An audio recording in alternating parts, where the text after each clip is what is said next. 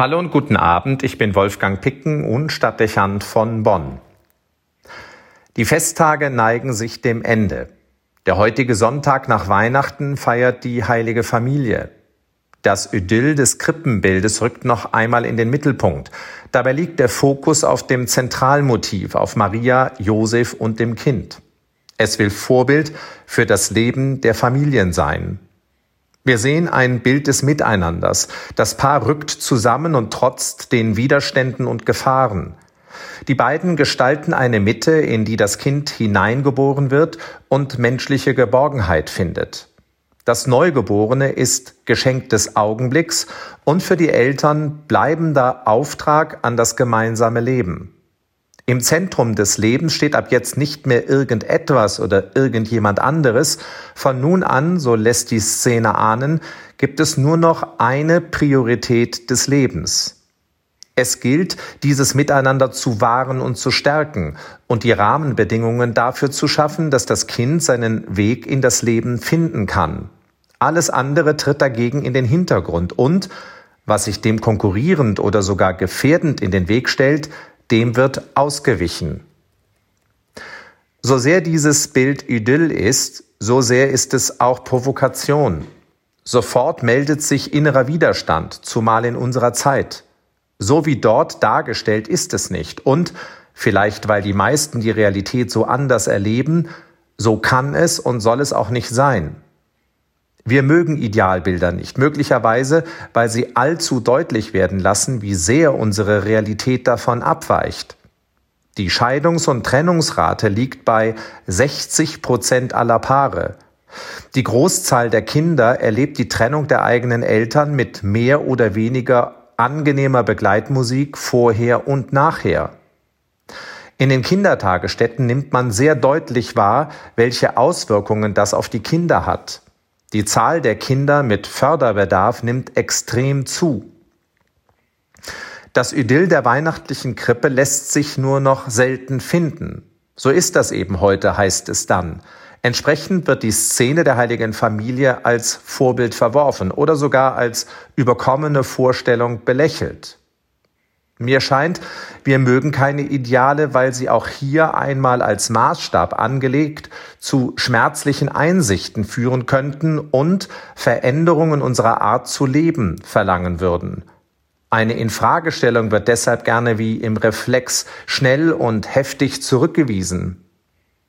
Der moderne Mensch der Wissenschaft, der ansonsten weiß, dass Fortschritt nur erzielt werden kann, wenn dem eine kritische Frage oder eine drängende Problemstellung vorausgeht, verweigert sich mit Blick auf sein soziales Leben jeder Reformüberlegung.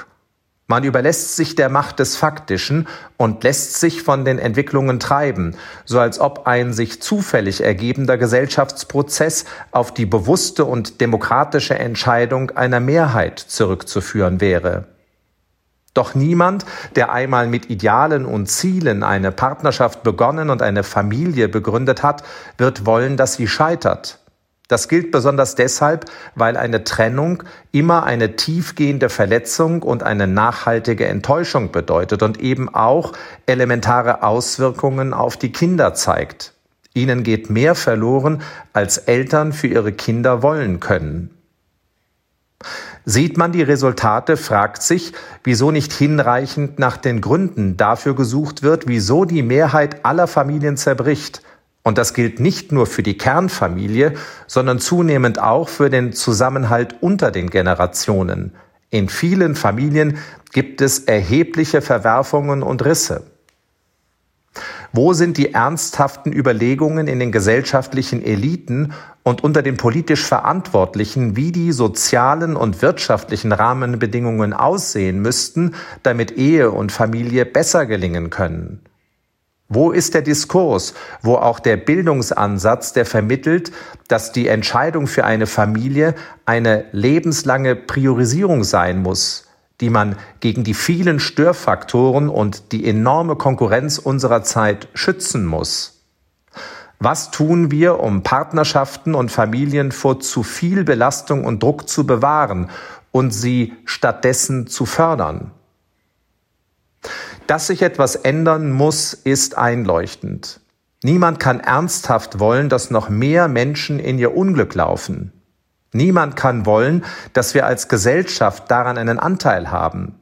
Niemand wird auf Dauer mit den Folgen einer solchen Entwicklung konfrontiert sein wollen. Oder denkt man so wenig darüber nach, weil die Mehrheit daran das Interesse deshalb verloren hat, weil sie als Single lebt oder die meisten ihre trostlosen Erfahrungen schon hinter sich haben und daran nicht erinnert werden möchten? Doch diese Haltung dürfte sich als kurzsichtig erweisen, weil ein Zusammenbrechen der partnerschaftlichen und familiären Strukturen den Staat vor unlösbare Probleme stellen wird, was zum Teil bereits der Fall ist.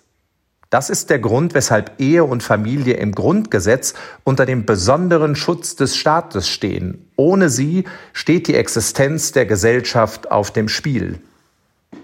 Nicht, dass es schon Lösungen gäbe, nicht, dass es bedeuten würde, wir kehren zu alten Mustern und Rollen zurück. Es verlangt eine Reformdebatte, einen sozialen Diskurs darüber, wie Familienleben und Ehe unter den Bedingungen einer modernen Welt gelingen können. Sicher ist dabei, dass Rechtsansprüche auf Kita-Plätze oder die Erhöhung finanzieller Förderungen nicht ausreichen werden.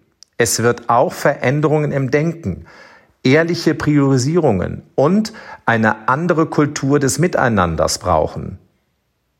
Man sollte die Debatte eröffnen und könnte das Bild der heiligen Familie dabei als Ansporn nehmen. Es würde keinem schaden, aber bestimmt vielen nutzen. Wolfgang Picken für den Podcast Spitzen aus Kirche und Politik.